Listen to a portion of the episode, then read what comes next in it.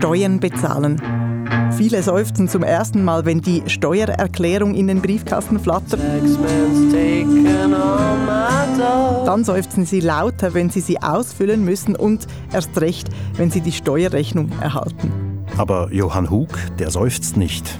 An einem Punkt bin ich auch stolz darauf, Steuern zu zahlen. Für mich ist unser Sozialstaat gerade in der Schweiz etwas Wunderbares. Das können wir nur gemeinsam und das können wir aus meiner Sicht am besten in dem demokratischen Diskurs. Johann Hug findet, Wohlhabende sollen höhere Steuern bezahlen. Obwohl er selbst Geld hat, und zwar viel Geld. Das Vermögen stammt zum größten Teil aus seiner Erbschaft. Den anderen Teil habe ich durch Glück erwirtschaftet oder wie es in unserer Welt heißt, durch risikoreiches Anlegen an den Finanzmärkten. Dass das überhaupt möglich war, das verdankt er auch seiner Herkunft aus einer reichen Familie. Wenn ich nicht finanziell auch unterstützt worden wäre während meinem Studium oder durch Wohnraum, wäre eine Investition in so jungen Jahren auch gar nicht möglich gewesen. Sprich, auch da überträgt sich die privilegierte Situation, die nicht unbedingt mit der Erbschaft zu tun hat, jedoch dennoch mir einen Vorteil verschafft, überträgt sich das um wohlhabende Menschen, die höhere Steuern für ihresgleichen fordern und um die Frage, was denn ein gerechtes Steuersystem überhaupt ist. Darum geht es heute im Kontext, den du erarbeitet hast. Ich bin Raphael Zehnder, Gesellschaftsredaktor bei SRF. Mein Name ist Nicole Freudiger. Raphael, wer ist dieser Johann Hug? Er ist um die 30, Informatiker und lebt im Raum Winterthur. Dort habe ich ihn in der Hochschulbibliothek getroffen. Er ist wie ich mit der S-Bahn angereist. Er engagiert sich im Verein Tax Me Now. Was ist das, Tax Me Now? Das ist ein Verein mit Sitz in Berlin. 27 Personen in Deutschland, Österreich und der Schweiz gehören diesem Verein an. Die Mitglieder sind reich und sie verlangen eben eine höhere Besteuerung von ihresgleichen, eben Tax Me Now. Wie reich ist denn Johann Hug? Das habe ich ihn gefragt und genau wollte er mir das nicht sagen. In Zahlen ist immer so ein bisschen schwierig. Ich definiere das meist so, dass ich sage, wenn ich nicht wollen würde, müsste ich nicht mehr arbeiten. Das gibt den meisten Leuten eine Vorstellung davon, ähm, wie viel das ist. Grundsätzlich hängt das natürlich immer vom Lebensstandard ab. Johann Hug ist auch nicht sein richtiger Name, er verwendet ein Pseudonym, weil er noch recht neu ist im Verein und auch damit er nicht wegen seines Vermögens plötzlich viele falsche Freunde bekommt. Wie kommt ein Mann mit sehr viel Geld auf den Gedanken, mehr Steuern bezahlen zu wollen? Er hat einen Vergleich angestellt.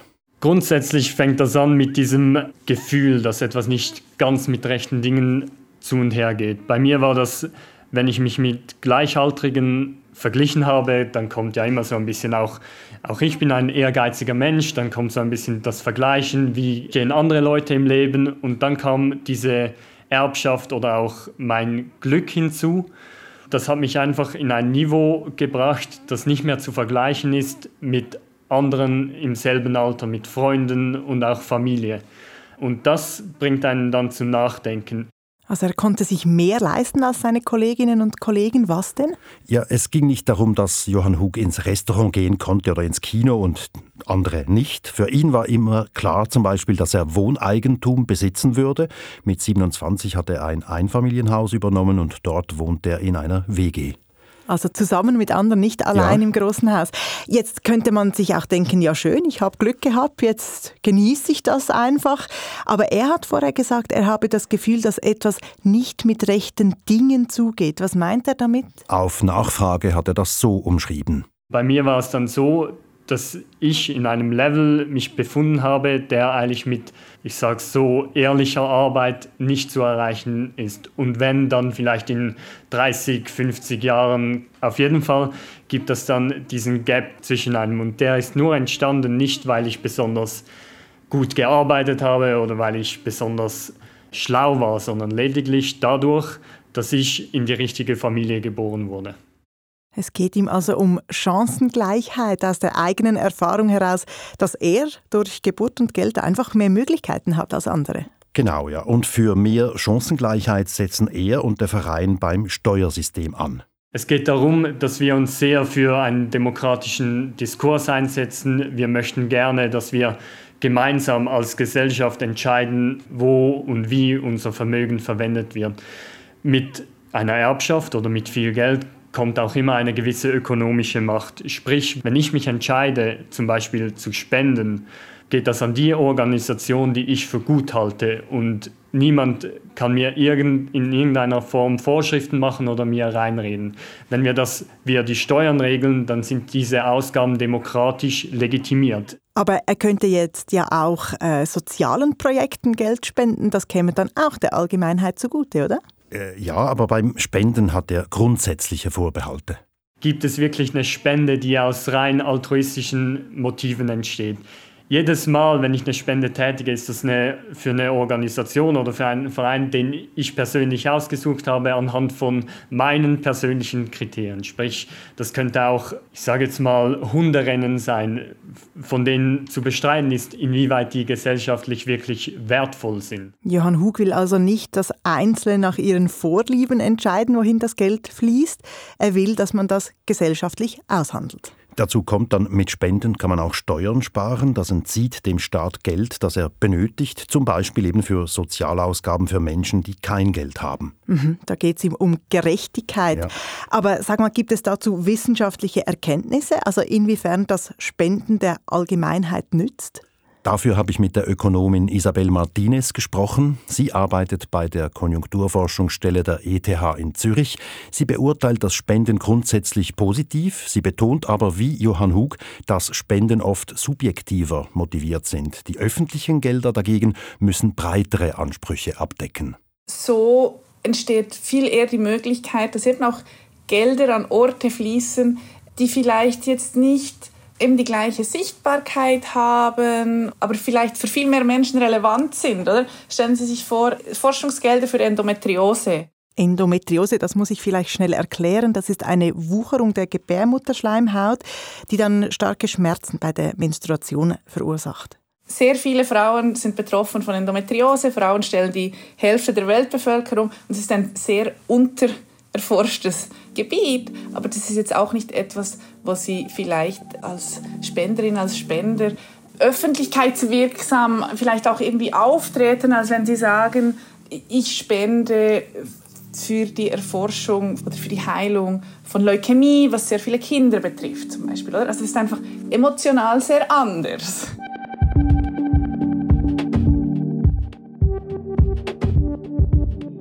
Mhm.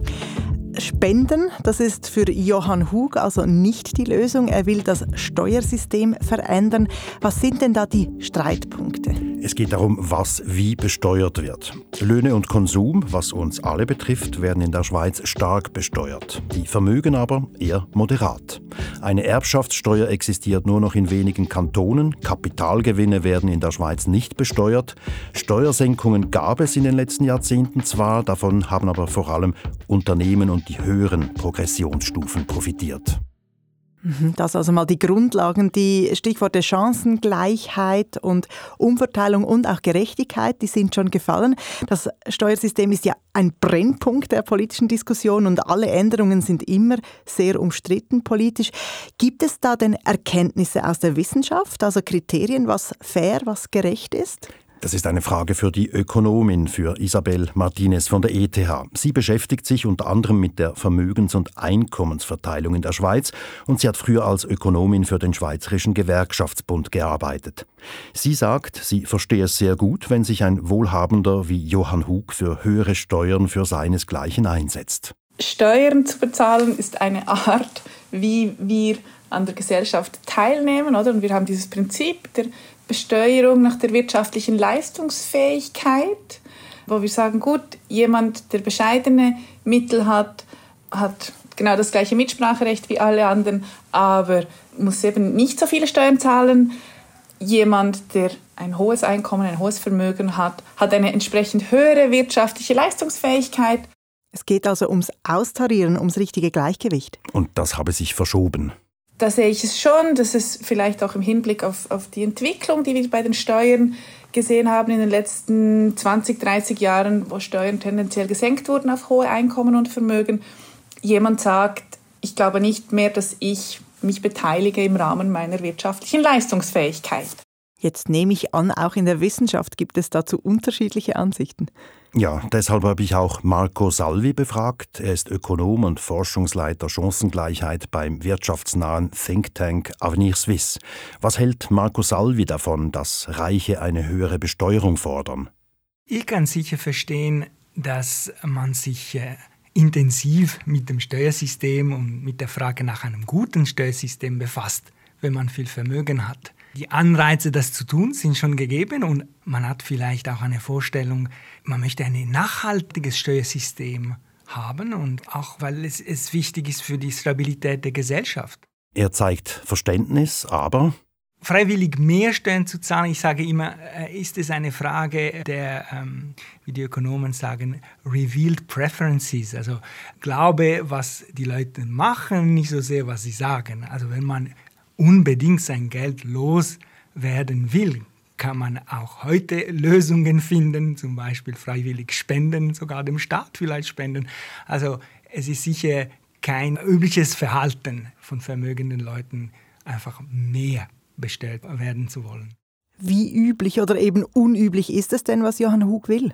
Ja, der Verein Tax Minau hat tatsächlich nur 27 Mitglieder in den drei deutschsprachigen Ländern. Allerdings ist dieser Verein nicht der einzige dieser Art. In den USA gibt es zum Beispiel die Millionaires for Humanity, die ebenfalls Steuererhöhungen für Reiche fordern. Die Idee, die zirkuliert also, aber es ist sicher eine kleine Minderheit, die das will. Ökonom Marco Salvi hat vorher von einem nachhaltigen Steuersystem gesprochen und dass das wichtig sei für die Stabilität in der Gesellschaft. Spielt Steuergerechtigkeit denn für ihn auch eine Rolle? Er spricht auch von Steuergerechtigkeit, aber er sagt, Gerechtigkeit sei eben nicht das einzige Kriterium für ein gutes Steuersystem. Ich würde sagen, äh, ein Steuersystem muss nicht nur gerecht sein. Natürlich ist das eine ganz fundamentale Eigenschaft, aber es muss auch ergiebig sein. Es gibt viele Dinge, die wir finanzieren wollen als Gesellschaft. Und es muss auch, was die Ökonomen immer betonen, effizient sein. Also es müssen gute Steuern sein, auch aus Sicht des, des Ökonomen, also aus Sicht der Effizienz. Wir wollen, dass, dass diese Besteuerung wenig kostet und viel einnimmt und dabei auch fair ist. Also ich glaube, die Gerechtigkeit ist nicht das einzige Kriterium eines guten Steuersystems. Aber gerade Fairness ist ja keine klar definierte Größe, das ist Interpretationssache. Genau, ja. Äh, das wird in Gesellschaft und Politik ausgehandelt, dachte ich, denn Marco Salvi nuanciert. Jein, weil äh, natürlich äh, die Ökonomen haben sich äh, während vielen, vielen Jahren die Frage gestellt, was sind gute Steuern? Ne? Wie kann man, das, kann man das objektiv messen? Und es gibt auch viele Ergebnisse in diesen Bereichen, das sogenannte optimale Steuerlehre. Also das ist, äh, es wird manchmal verkannt, eigentlich äh, wissen wir schon sehr viel über gute und schlechte Steuern. Einig geht Marco Salvi mit Johann Hug aber darin, dass die Öffentlichkeit über das Steuersystem diskutieren soll, weil das Steuersystem für den demokratischen Staat grundlegend ist. Als Mitarbeiter von einem Think Tank ist sicher eine, eine Werthaltung, die ich teile. Reden wir gerne über ein gutes Steuersystem. Als Ökonom an Steuern interessiert, ich habe mal ein Buch darüber geschrieben, zwischen Last und Leistung hieß es, ist die Frage des optimalen und des besten Steuersystems eine ganz alte Frage in der Ökonomie, eine interessante. Also ich rede auch gerne darüber. Was ist ein gutes Steuersystem? Das wird also auch in der Wissenschaft diskutiert. Effizient und ergiebig soll es sein, sagt Marco Salvi. Eine zentrale Frage ist aber auch, trägt das Steuersystem zur Chancengleichheit bei? Die Frage geht zuerst an Isabel Martinez von der ETH. Nur zu einem kleinen Teil und vielleicht muss ich sagen zu einem abnehmenden Teil.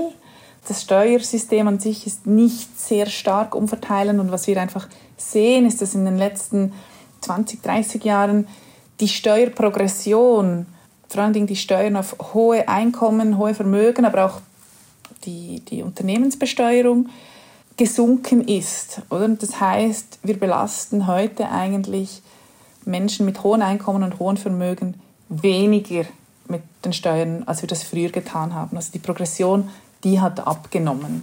Für Marco Salvi von Avenir Suisse ist es eine der Aufgaben des Steuersystems zur Chancengleichheit beizutragen. Es ist unbestritten, dass Einkommen und auch Vermögen auch mit Glück zu tun hat. Und auf der anderen Seite das fehlende Einkommen, das fehlende Vermögen mit Unglück. Das möchten wir auch ausgleichen. Und es ist ganz wichtig, glaube ich, für die Stabilität der Gesellschaft, dass das erfolgt. Und das Steuersystem ist auch da, um diese Chancenungleichheit ex post zu lindern, auszugleichen. Was meine Position vielleicht von anderen unterscheidet, ist, dass ich glaube, wichtig ist, dass alle die gleichen Chancen bekommen und dann schauen wir am Schluss, am Ende der Reise, dass wir die Ergebnisse etwas anders ordnen und umverteilen und nicht von vornherein versuchen, Gleichheit herzustellen. Dass das Steuersystem einen Ausgleich schaffen soll, da sind sich alle drei Befragten also einig. Die Frage ist, ob es mehr Ausgleich braucht. Wie groß ist denn die finanzielle Ungleichheit in der Schweiz? Beim Einkommen, wenn man also die höchsten Einkommen mit den niedrigsten vergleicht, dann liegt die Schweiz im europäischen Durchschnitt. Beim Vermögen dagegen, da klafft diese Schere weit auseinander. Laut dem Bundesamt für Statistik besitzt das reichste Prozent in der Schweiz über 40 Prozent des Vermögens, während die ärmsten 50 Prozent weniger als eineinhalb Prozent besitzen. Mhm. Runtergebrochen heißt das also, wenige besitzen sehr viel und die meisten haben ein kleines keines oder gar kein Vermögen. Und beim Vermögen, da wachsen die Unterschiede seit Jahren, sagt Isabel Martinez. Das ist etwas, was wir sehen und einfach was passiert ist, dass insbesondere die höchsten Vermögen, also wenn wir vom Top 1, Top 0,1 Prozent sprechen, die nehmen stark zu. Sogar wenn wir Dinge berücksichtigen wie die Pensionskassenvermögen oder es ist ein wichtiger Vermögenswert für viele Durchschnittsschweizerinnen und Schweizer sogar wenn wir das versuchen zu berücksichtigen, dass es dort natürlich einen gewissen Ausgleich gibt, die Vermögensungleichheit in der Schweiz ist ähnlich hoch wie in den USA. Ich habe eine Verständnisfrage. Warum wirken die Pensionskassenvermögen ausgleichend auf die Vermögensverteilung? Ja, seit knapp 40 Jahren gibt es ja das Pensionskassenobligatorium mhm. und dieses zwingt die Erwerbstätigen quasi zum Sparen. Mittlerweile haben sich dort fast 1,2 Billionen Franken, also 1200 Milliarden Franken an Vorsorgevermögen angehäuft. Und diese verteilen sich eben auf Millionen von Versicherten, was dann das Vermögen von sehr vielen Personen in der Bevölkerung breit erhöht. Mhm. Wenn ich Sie richtig verstanden habe, dann ähm, hält Isabel Martinez diese Schere bei der Entwicklung der Vermögen für problematisch. Wie sieht das Marco Salvi? Für ihn erklärt sich diese Ungleichheit der Vermögen ganz einfach. Das hängt natürlich sehr stark von der Situation, vom Alter der, der Haushalte oder der Person. Also wenn man jung ist, hat man wenig Vermögen und je älter man wird, desto mehr spart man und diese, diese Sparnisse wachsen. Eben zum Beispiel, weil die Vorsorgevermögen der Pensionskassenversicherten ständig anwachsen.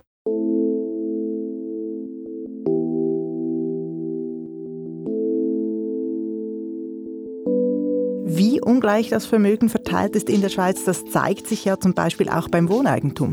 So ist es. Und dabei geht es ja nicht um Luxus, sondern um ein Grundbedürfnis, das Wohnen. In der Schweiz wohnen 58 Prozent der Bevölkerung zur Miete. Das ist deutlich mehr als überall sonst in Europa. Da sieht Isabel Martinez von der ETH ein Problem. Gerade wo wir einfach auch jahrelang steigende Mietpreise gesehen haben, stellt sich zum Beispiel die Frage, was bedeutet das für die Menschen im Alter? Nicht können sie sich mit der Rente, die typischerweise tiefer ist als das Arbeitseinkommen, das man hatte, zum Beispiel noch die, die Wohnung leisten. Und, und wenn nicht, wohin ziehen sie dann, oder? Das ist eine, eine Konsequenz, während andere Länder, die stärker auf Wohneigentum, das breit in der Bevölkerung gestreut ist, setzen, natürlich diese Probleme weniger haben, weil im Alter dann meistens die Wohnung, das Haus einigermaßen abbezahlt ist und das Wohnen günstiger wird oder tragbar wird, auch, auch mit einer bescheidenen Rente.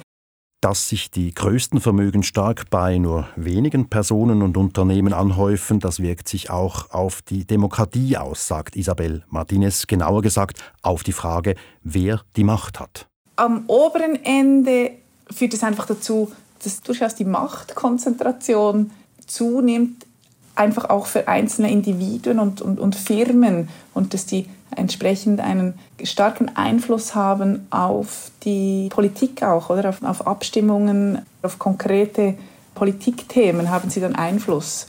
In Steuerfragen zum Beispiel, oder wenn sich ein Kanton oder eine Stadt nicht traut, die Steuern zu erhöhen, weil sie Angst haben, dass sie dann das größte Unternehmen die reichsten Steuerzahlerinnen und Steuerzahler verlieren. Weil die schon vorweg drohen, uh, wenn ihr die Steuern erhöht, wandern wir dann ab, oder? Das ist natürlich schon auch eine Drohgebärde und hat einen Einfluss darauf, wie, wie ein Kanton zum Beispiel seine Steuerpolitik gestalten kann. Allerdings funktionieren diese Argumente nicht immer. Es gab in den letzten Jahren einige Abstimmungen, bei denen sich die Stimmbevölkerung gegen Steuererleichterungen für Reiche und Unternehmen ausgesprochen hat. Ich denke da zum Beispiel an die Abstimmungen in verschiedenen Kantonen über die Pauschalbesteuerung oder an die Unternehmenssteuerreform 3.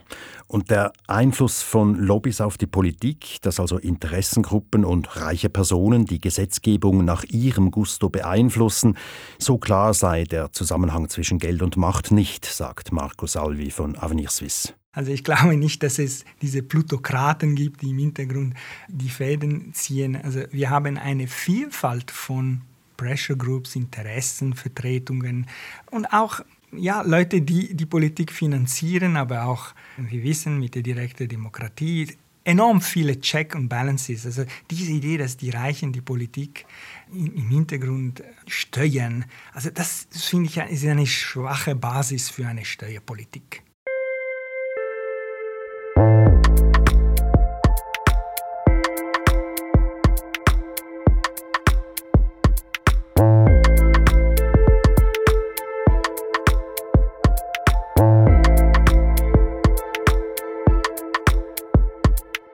Wohlhabende, die mehr Steuern bezahlen und eine Diskussion über die Steuerpolitik anregen wollen. Das war der Ausgangspunkt dieses Kontextes.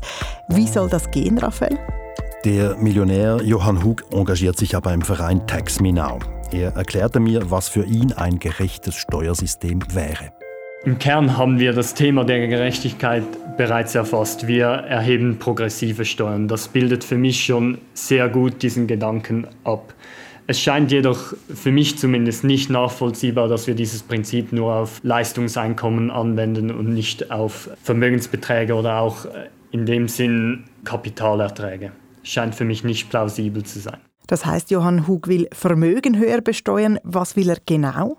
Ja, die konkreten Vorschläge äh, für Veränderungen will Johann Hug und will der Verein, dem er angehört, den Steuerfachleuten überlassen. Steuerprogression, Steuern auf Kapitalgewinne und Vermögen hat er gerade erwähnt. Eine Erbschaftssteuer lehnt er auch nicht ab. Löhne sollten weniger stark besteuert werden als Vermögenserträge, sagt Johann Hug. Und? Die Steuervermeidung oder schlichtweg die Steuerhinterziehung. Das ist ein großes Problem. Bei Leuten, die zum Beispiel Sozialhilfe empfangen und so weiter, haben wir die Möglichkeit, ihre gesamten Kontobelastungen einzusehen. Wir sehen eigentlich ihre gesamte finanzielle Historie. Dasselbe bei reichen Personen findet gar nicht statt. Wir haben wenig Kontrolle. Unsere Steuerorgane sind zum Teil bis zur Belastungsgrenze ausgereizt und wir können Steuerhinterziehung oder Steuervermeidung eigentlich gar nicht wirklich nachvollziehen. Es gibt Schätzungen, die gehen in die zweistelligen Milliardenhöhe, was in der Schweiz jährlich verloren geht die Vermögen stärker besteuern. Das wollte ja zum Beispiel auch die 99-Prozent-Initiative. Die wurde an der Urne klar abgelehnt. Also so einfach ist das nicht. Wie wollen denn Johann Hug und der Verein Tex Minau Einfluss nehmen und eben ihre Anliegen vorantreiben?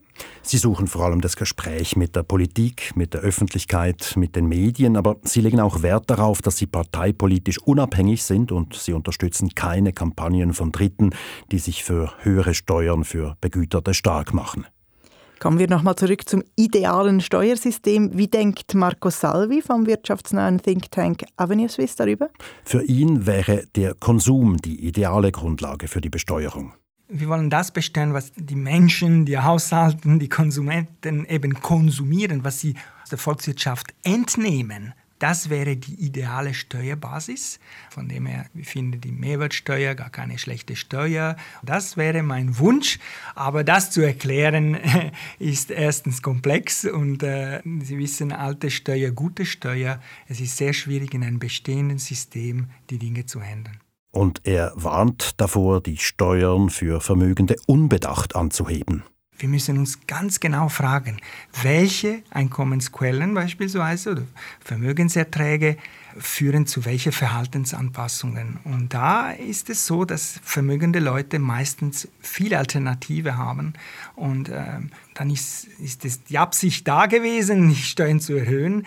Am Ende der Reise sind die Einnahmen aber nicht höher. Alternativen von Vermögenden, das wäre zum Beispiel wegziehen an einen Ort mit tieferen Steuern. Das geht dann auch ins Ausland mhm. und das sind ja auch Argumente, die man bei Abstimmungen zu Steuervorlagen immer wieder hört. Ja, Gegnerinnen und Gegner von Steuererhöhungen argumentieren dann oft mit der wirtschaftlichen Stabilität, die gefährdet wäre. Doch wichtig sei auch, dass die Bevölkerung das System stabil mitträgt. Isabel Martinez formuliert das so.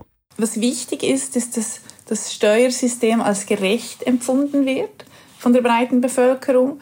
Da stellt sich dann eben die Frage, oder wenn man, wenn man zum Beispiel die Steuerprogression zu stark abbaut, ob die Durchschnittsbürgerin, der Durchschnittsbürger dann noch findet, dass das ein gerechtes System ist, in dem alle gemäß ihrer wirtschaftlichen Leistungsfähigkeit zum öffentlichen Gut beitragen. Und Johann Hug plädiert dafür, grundsätzlich über das Steuersystem nachzudenken. Ich denke nicht, dass wir als Gesellschaft zu dem Schluss kommen würden, dass wir gerne alles Vermögen in den Händen einiger weniger konzentriert hätten. Das kann nicht die Antwort sein.